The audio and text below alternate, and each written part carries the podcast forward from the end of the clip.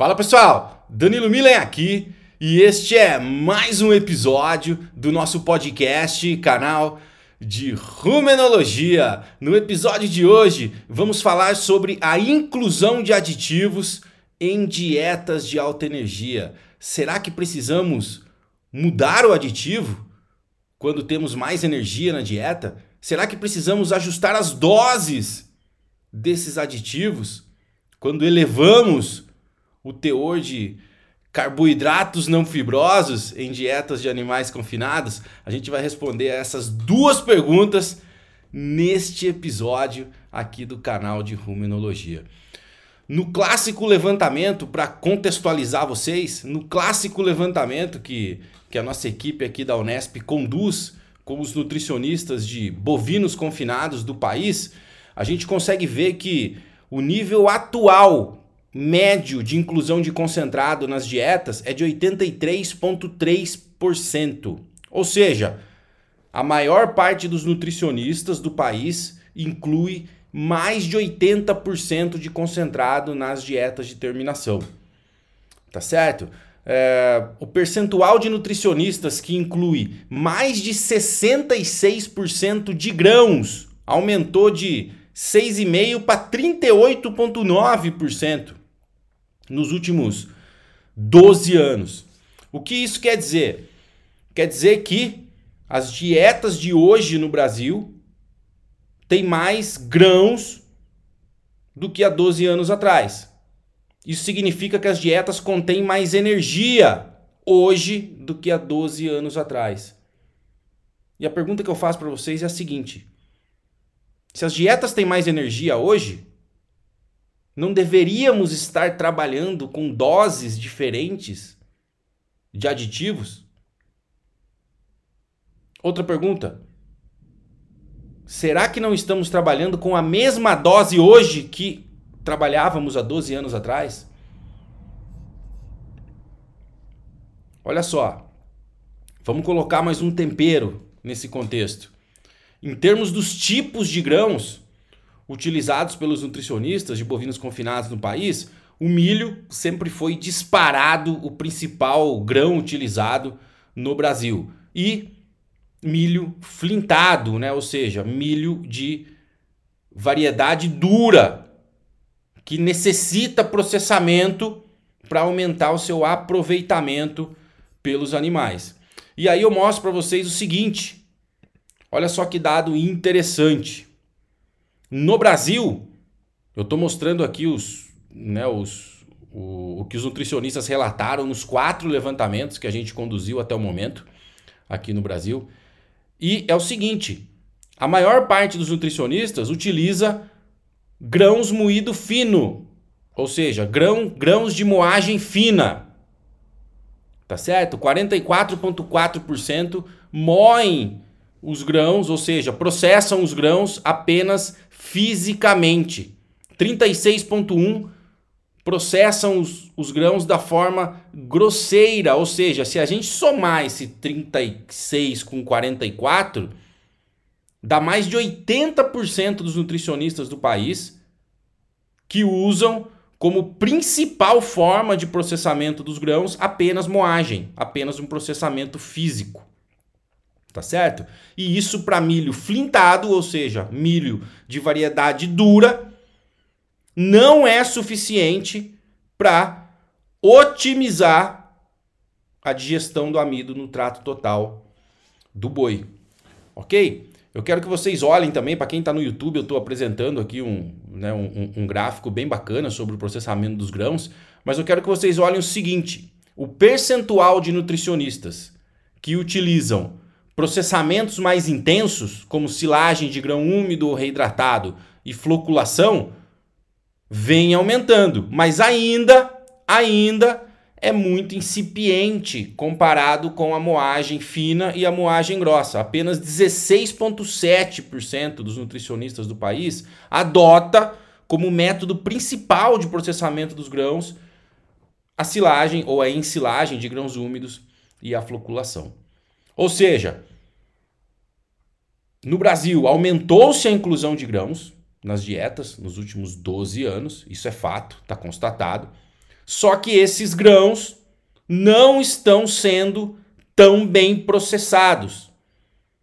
Ou seja, aumentamos a energia pelo aumento da quantidade de grãos na dieta, não pelo aumento da degradação ou da eficiência de aproveitamento desses grãos na dieta.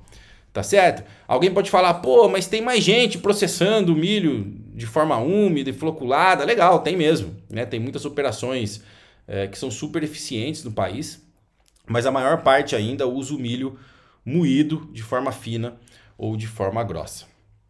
Legal? Muito bem. Um dado que eu não posso deixar de falar para vocês é o seguinte: nesse levantamento com os nutricionistas, a gente pergunta, né, como eu disse, a melhor, é, o método principal né, de processamento dos grãos, mas também a gente pergunta assim, tá, se você pudesse citar um segundo método, qual seria o segundo método mais utilizado pelos seus clientes? E aí, um pouquinho mais da metade dos nutricionistas responderam que é a ensilagem de grãos úmidos, ou seja, a esperança no final do túnel. Aumentamos a inclusão de grãos, aumentamos o nível de concentrado nos últimos 12 anos, mas pecamos em melhorar o processamento dos grãos. Mas parece, parece que no próximo levantamento que a gente vai conduzir em breve, talvez tenhamos surpresas e esse número ou percentual de nutricionistas que utilizam processamentos mais intensivos, no caso de ensilagem de grão úmido, pode ser que aumente. Muito bacana. Logo, no Brasil, não podemos falar que as dietas contêm amido de alta degradação. Logo, nas dietas dos confinamentos brasileiros, a maior parte das dietas não é composta por amido de alta degradação. Subimos sim a inclusão de grãos nos últimos 12 anos, só que não melhoramos o processamento desses grãos na mesma proporção. Bacana? Hoje em dia podemos falar, podemos falar que no Brasil temos uma dieta de moderada energia ou que temos dietas de alto concentrado e não de alto grão. Tá certo? As dietas brasileiras contêm em média 55 a 58% de grãos com 40 a 41% de amido. Então são dietas que têm moderada inclusão de energia para um animal confinado, né, que fique claro isso, e é, moderado teor de grãos, ou seja, dietas de alto concentrado. Bacana? Então, em resumo aqui a essa, a essa primeira parte da contextualização, o nível de energia da dieta subiu. Só que não aumentamos ou melhoramos o nível do processamento dos grãos. Bacana? Indo para os aditivos agora. Quando perguntamos para os nutricionistas quais aditivos eram os mais utilizados nas práticas deles, 90 e 90 não, 86% dos nutricionistas responderam monenzina sódica. Disparada, a monenzina sódica é o principal aditivo utilizado nas dietas de bovinos confinados do país. E aí é o seguinte, olha só o que eu vou falar para vocês. Será, será que em dietas com teor moderado de energia compensa utilizarmos aditivos que inibem o consumo de matéria seca, como a monenzina sódica? Será? Eu vou adiantar uma conversa aqui com vocês. É o seguinte: a monenzina sódica, como muitos de vocês sabem, reduz o consumo de matéria seca. Correto? Quando a dieta tem alta concentração de energia, você quer realmente usar um aditivo que controle ou que reduza um pouco a ingestão de matéria seca para evitar uma entrada de substrato muito grande no rumen no intervalo curto de tempo. Ou seja, você diminui o consumo, mas diminui também a flutuação de consumo dia após dia. E também distribui melhor o consumo da ração durante o dia no confinamento. Ou seja, você tem um controle da entrada de substrato no meio ruminal. o que faz com que seja interessante quando a dieta tem muita energia. Agora, para dietas de moderado teor energético, será mesmo que precisamos controlar essa flutuação? Será mesmo que precisamos trabalhar com níveis menores de consumo? Para que então controlemos a acidificação ruminal?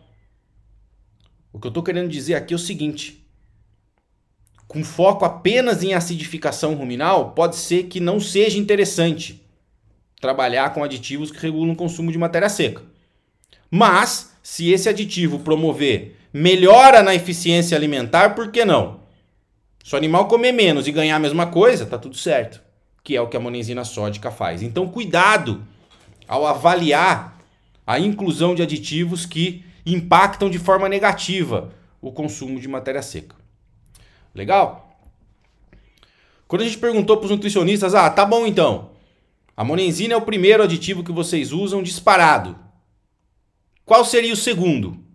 Aí se destacou a virginamicina, seguida por lasalocida, óleos funcionais, salinomicina, levedura, taninos, flavomicina, nesta ordem.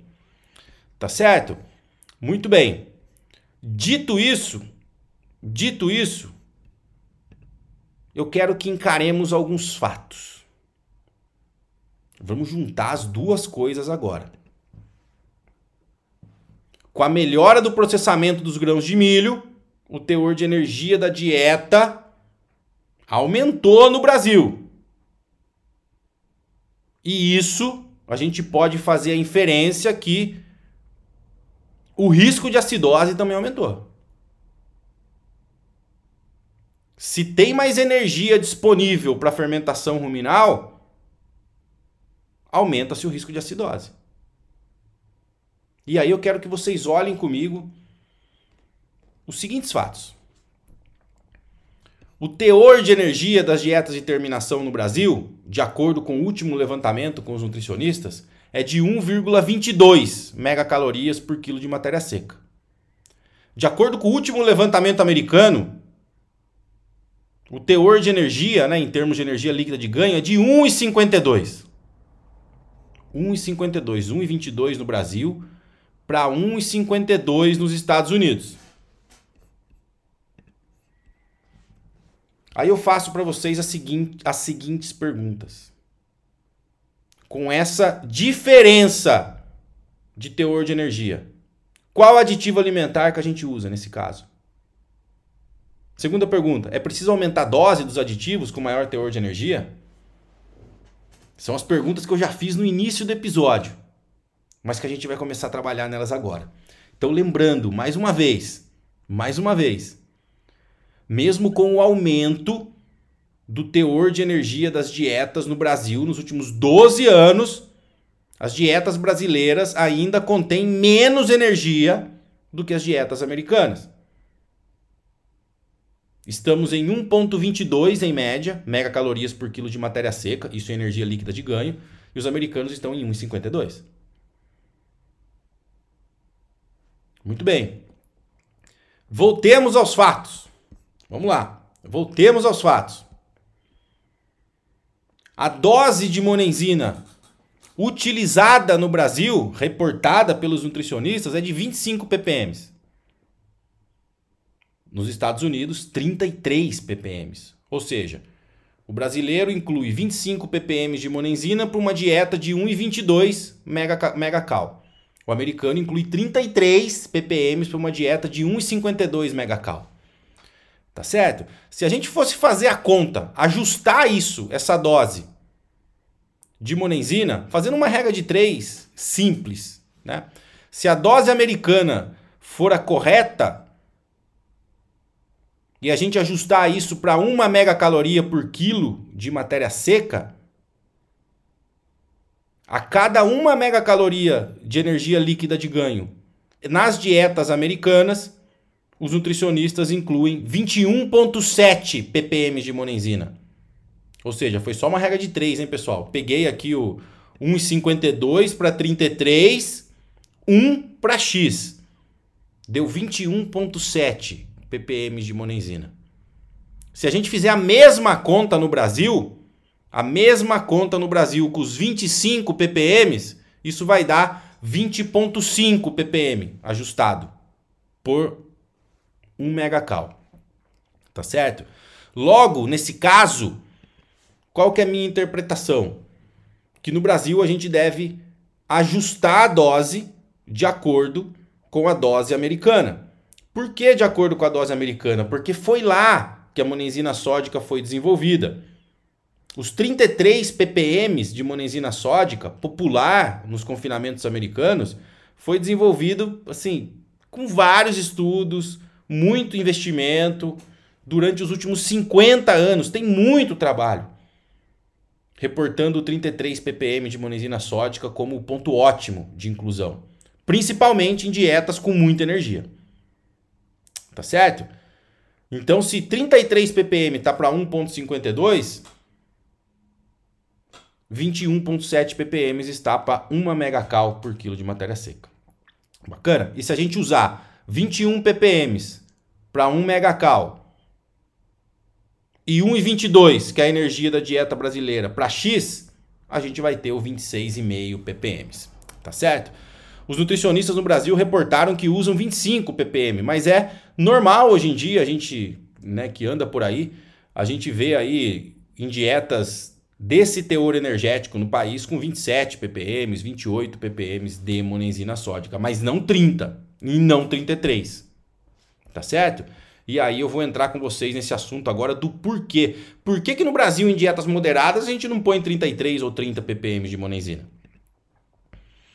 O fato é o seguinte: todo ionóforo, apesar de ser um promotor de crescimento, e ter todo o apelo de melhora de desempenho, é, principalmente da eficiência alimentar, ele também é um antimicrobiano. Tá certo? E aditivos antimicrobianos, como o próprio nome diz, o que fazem? Reduzem a população de bactérias no meio ruminal. Se a gente usar uma dose muito alta, a gente pode defaunar o rumen. Olha só o que eu estou mostrando para vocês. Estou dando um exemplo aqui do seguinte, ó. Pensa que você tem um animal no pasto, que está comendo só pasto e uma mistura mineral, não come concentrado. De repente esse animal vai para o confinamento. Depois de adaptado, a população, a microbiota ruminal aumenta 10 vezes. É isso mesmo. A microbiota ruminal aumenta 10 vezes só pela promoção do animal do pasto para o confinamento. E aí, outro fato que a gente não pode negar que acontece no campo, vamos olhar lá as doses de monenzina sódica que são trabalhadas em suplementos de 0,1, 0,3% do peso vivo para animais em pastagem. Você pode pegar o produto de todas as empresas, você vai achar lá inclusão de monenzina. Você faz a continha, vai dar de 12 a 15 ppm para animais que estão numa dieta de alta forragem.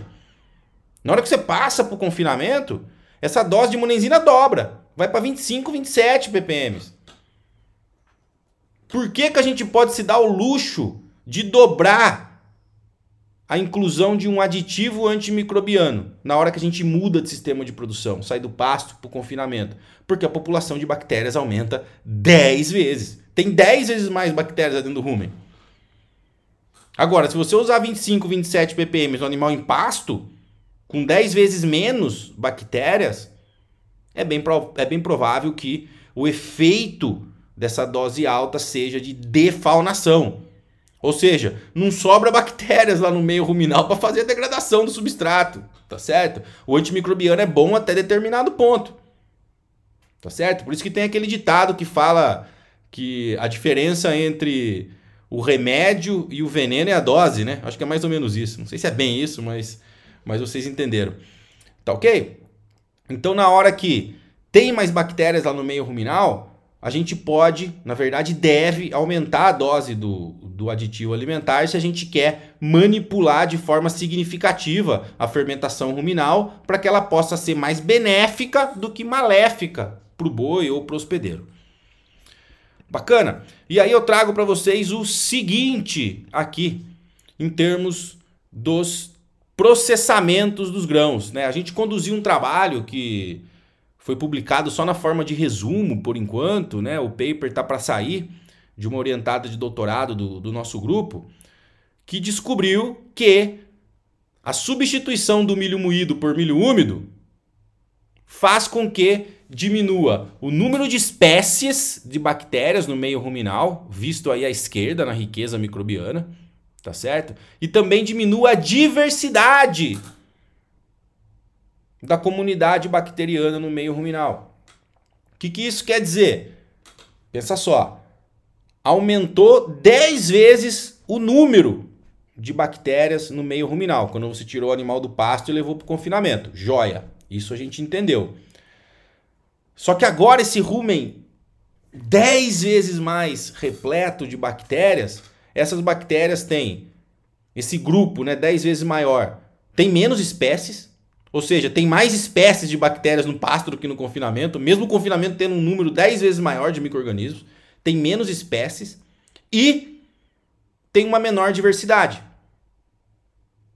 Tá certo? Ou seja, tem menos espécies e muito mais microrganismos de determinadas espécies. Então pensa só, vamos para facilitar aqui o nosso nosso entendimento.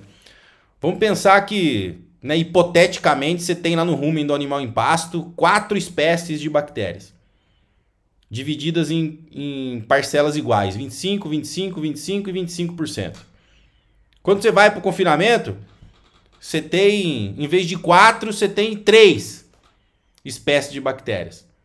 Só que agora elas estão divididas em 70, 20 e 10%. Ou seja, o meio ruminal do animal de confinamento, ele tem menos espécies, ou seja, 3 contra 4, e ele é menos diverso. Por quê? Porque tem porque há pequenos grupos que dominam o meio ruminal. Tá certo? Então o ato de fornecer uma dieta com amido de mais alta degradação, ou seja, substituir o milho moído pelo milho úmido, faz com que você diminua tanto a riqueza quanto a diversidade microbiana. Tá certo? E a mesma coisa a gente vê com o aditivo alimentar, que eu estou mostrando para vocês. Nesse experimento também a gente tinha a inclusão de monenzina ou não, né? E aí também vimos uma diminuição da riqueza e da diversidade microbiana com a inclusão de monenzina sódica. Isso já era esperado, já visto que a monenzina é um antimicrobiano. Ela elimina um montão de bactérias gram-positivas do meio ruminal, tá certo? Então, pensa o seguinte comigo. E eu estou mostrando para vocês de novo no YouTube uma figura da dinâmica ruminal aí da microbiota muito bacana. Rumen com menor riqueza e com menor diversidade microbiana tem maior risco de distúrbios digestivos. Porque o que, que acontece no meio ruminal? É a parte mais importante desse episódio agora, hein? Olha só o que acontece no meio ruminal. O boi, eu já disse isso muitas vezes aqui, evoluiu comendo pasto, evoluiu comendo capim. Qual que é a dieta saudável para um animal ruminante? A mais saudável é aquela que ele evoluiu consumindo. Por isso eles são chamados herbívoros. Boi evoluiu comendo capim. Ponto. Nenhuma raça ou espécie ou subespécie evoluiu comendo algo diferente de capim. Quando a gente fala dos ruminantes. Ok? E aí é o seguinte: quando a gente muda o sistema de produção, e nesse caso traz o animal do habitat natural dele, vamos dizer assim, do pasto para o confinamento, o que, que acontece? Parte da microbiota nativa, que viveu a vida inteira ali, no rumen daquele animal, ela simplesmente desaparece do meio ruminal. E desaparece basicamente por dois fatores. Pela redução da quantidade de substrato, porque o animal confinado come muito menos forragem do que o animal em pasto, e pela maior oscilação e declínio do pH ruminal. Ou seja, para esse segundo caso, a microbiota não encontra ambiente ótimo para permanecer ali dentro do meio. Tá certo? Então o que começa a acontecer? animais que estão comendo uma dieta de alta energia têm menor riqueza e menor diversidade microbiana. Isso significa o quê?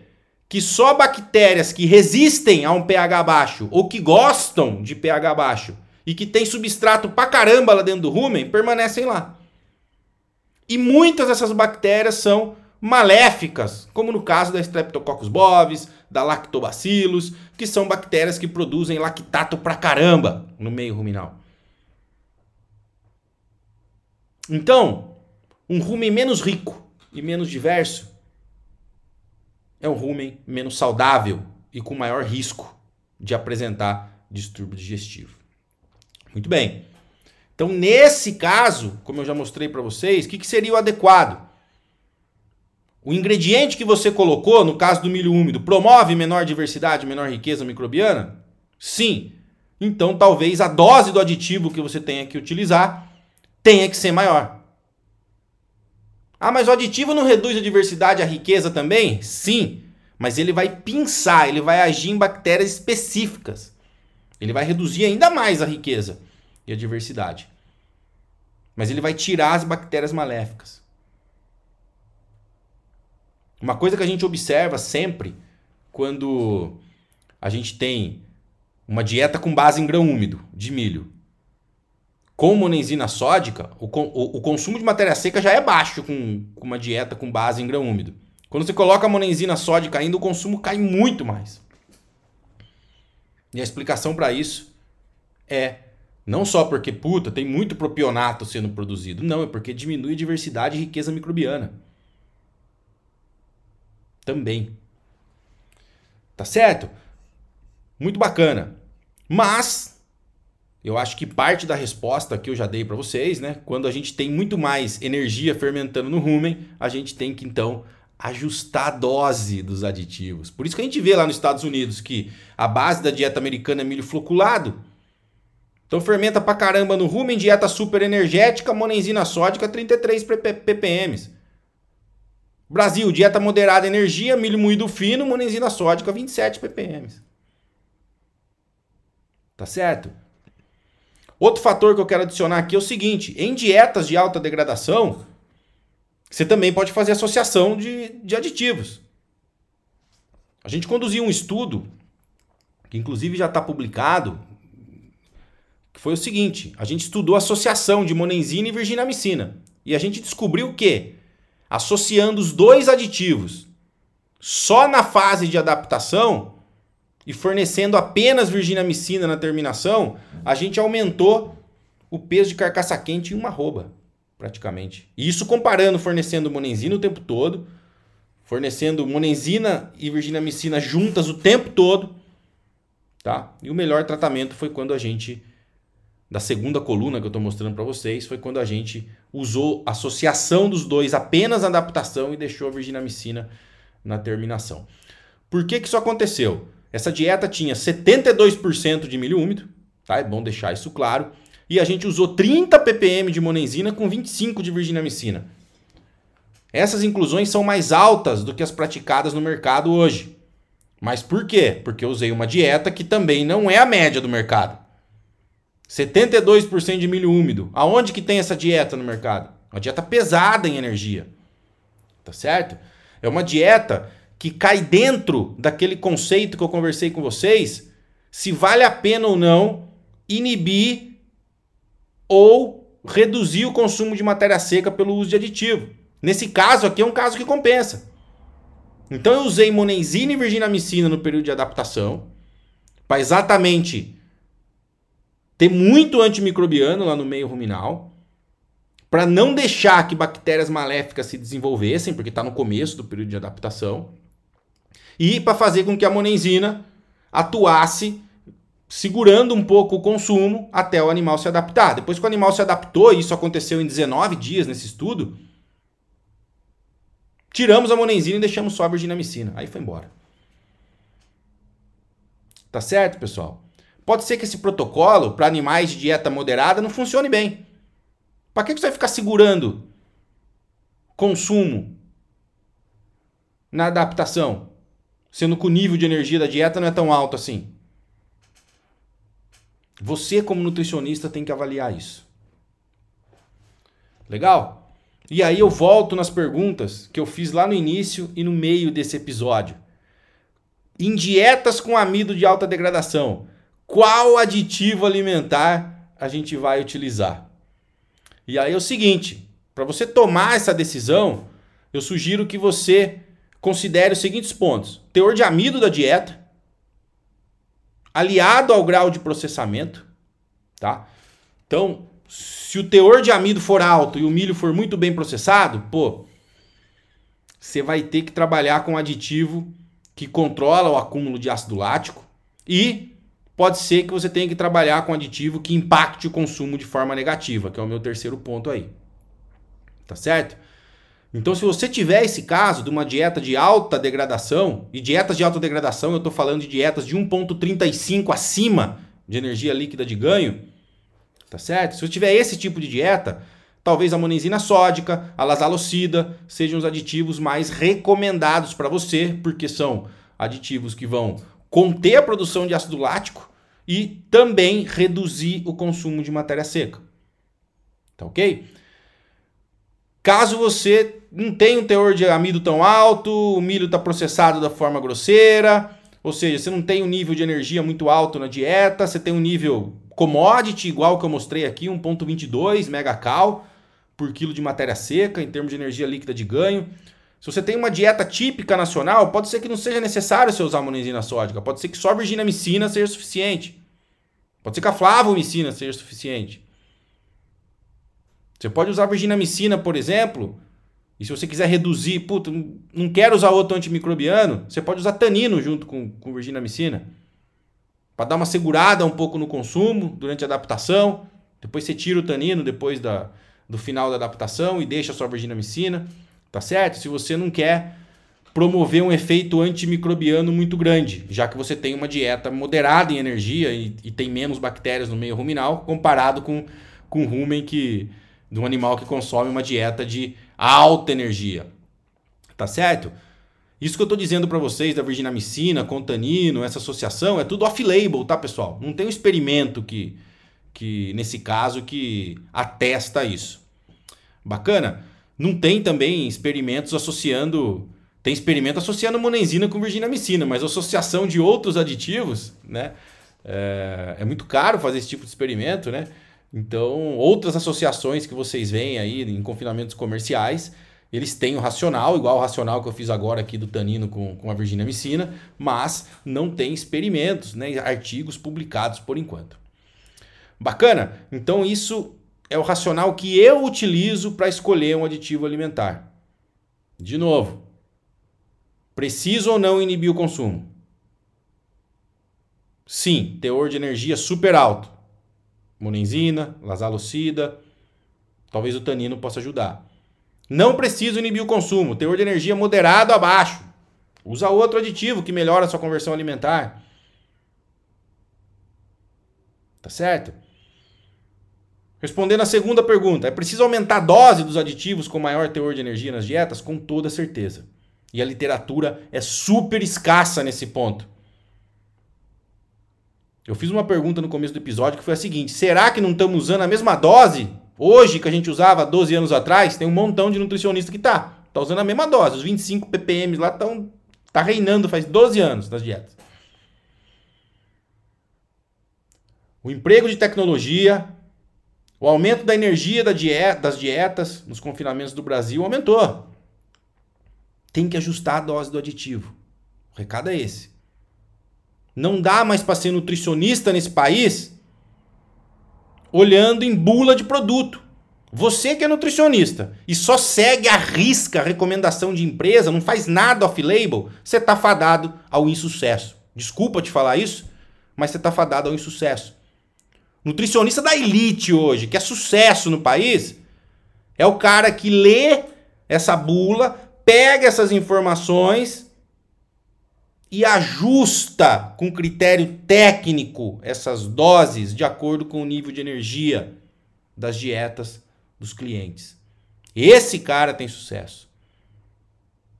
Exemplo: dois confinamentos têm a mesma dieta.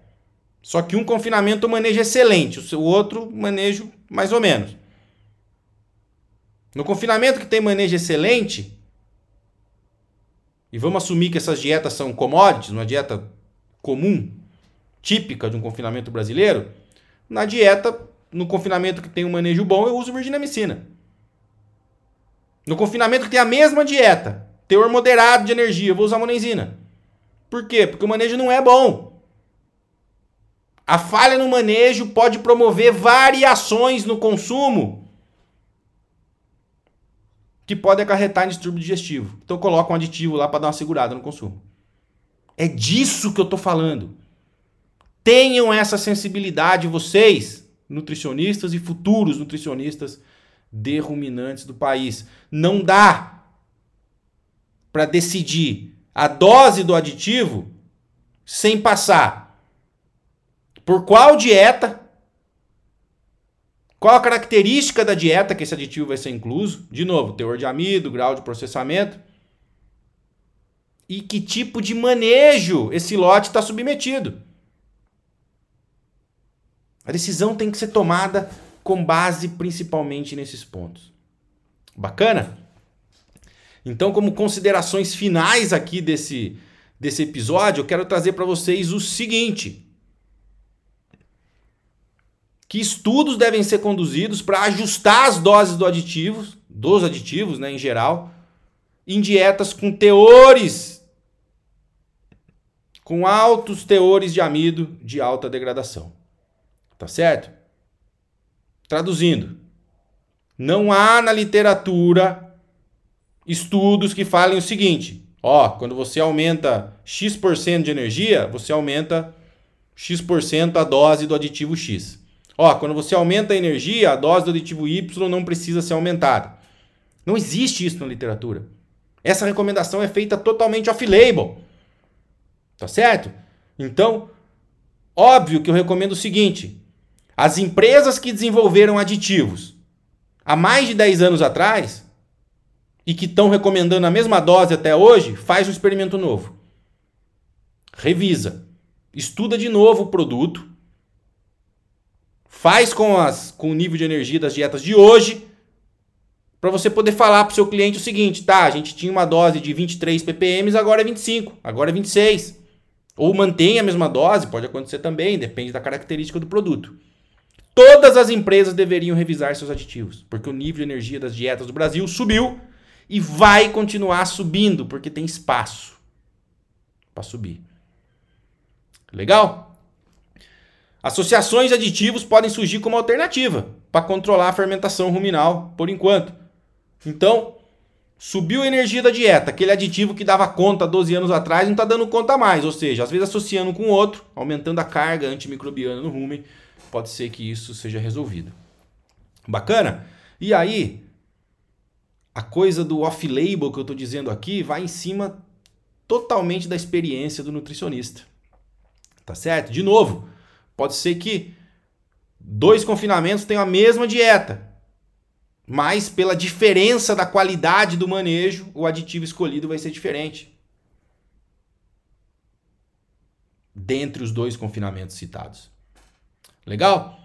E eu acredito muito que mudanças na microbiota ruminal e intestinal, em função de raça, teor de energia, vão pautar o desenvolvimento de pesquisas nos próximos anos. Até porque o nosso grupo, eu não coloquei aqui nesse episódio, mas o nosso grupo já descobriu que comendo a mesma dieta, animais angus apresentam microbiota ruminal distinta de animais Nelore, comendo a mesma dieta ao mesmo tempo no mesmo experimento. Ou seja, se tem população microbiana distinta, eles podem comer uma dieta distinta e também pode comer aditivos distintos ou o mesmo aditivo com diferente dose. Isso precisa ser avaliado. Tá? Mas eu acredito muito que todas as empresas devem refazer testes de doses nos seus aditivos, especialmente hoje que temos disponível e a baixo custo a tecnologia de sequenciamento genômico da microbiota. Nosso grupo já faz isso desde que eu fiquei um ano em Madison fazendo um sabático lá, Tá? Todos os experimentos que a gente faz com metabolismo, em alguns de desempenho também, a gente coleta a microbiota de rumen e agora estamos coletando de seco também, exatamente para traçar o perfil dessa microbiota e saber o que acontece quando a gente manipula a dieta. Ó, mais fermentação, menos fermentação, aditivo A, aditivo B, sem aditivo, o que está acontecendo? Tá? Eu acredito muito que nos próximos anos essa que vai ser a tônica. Tá? E as empresas que adotarem essa metodologia de sequenciamento genômico, aliado aos novos níveis de energia das dietas nacionais, vão conseguir um desenvolvimento melhor para seus produtos, tanto de ajuste de composição como ajuste de doses. Bacana? Muito bom, chegamos ao final de mais um episódio aqui no canal de Rumenologia. Você pode ter muito mais informações sobre o canal de Rumenologia no YouTube. Esse é o episódio de número 73, tem 72 episódios antes desse aqui, então tem muito conteúdo lá. Se quiser assistir qualquer um dos episódios, fique super à vontade, faça seu comentário, eu respondo todos. Estou tentando responder o mais rápido possível agora. Se você não tem tempo para assistir o YouTube e fica muito tempo na estrada, estamos no Spotify, no Deezer, no Amazon Music. E se você escutou por lá, lá não dá para fazer pergunta, mas você pode acessar o Instagram o meu pessoal, arroba Danilo você pode ir lá no arroba Ruminologia, manda um direct lá, fala assim, ó, escutei o episódio tal, pá. Minha pergunta é a seguinte, eu respondo na hora para você. Bacana? E também tem o site ruminologia.com.br, quem estiver assistindo no YouTube pode mirar a câmera do celular pro QR Code, que você vai ser direcionado para o nosso site, aonde tem diversas informações lá dos eventos que, que a gente promove, incluso quando novas turmas aí, se cadastrar para ser avisado de novas turmas do programa de nutrição de precisão e tudo mais. Legal? Bons estudos para vocês. Espero e te vejo no próximo episódio. Um grande abraço.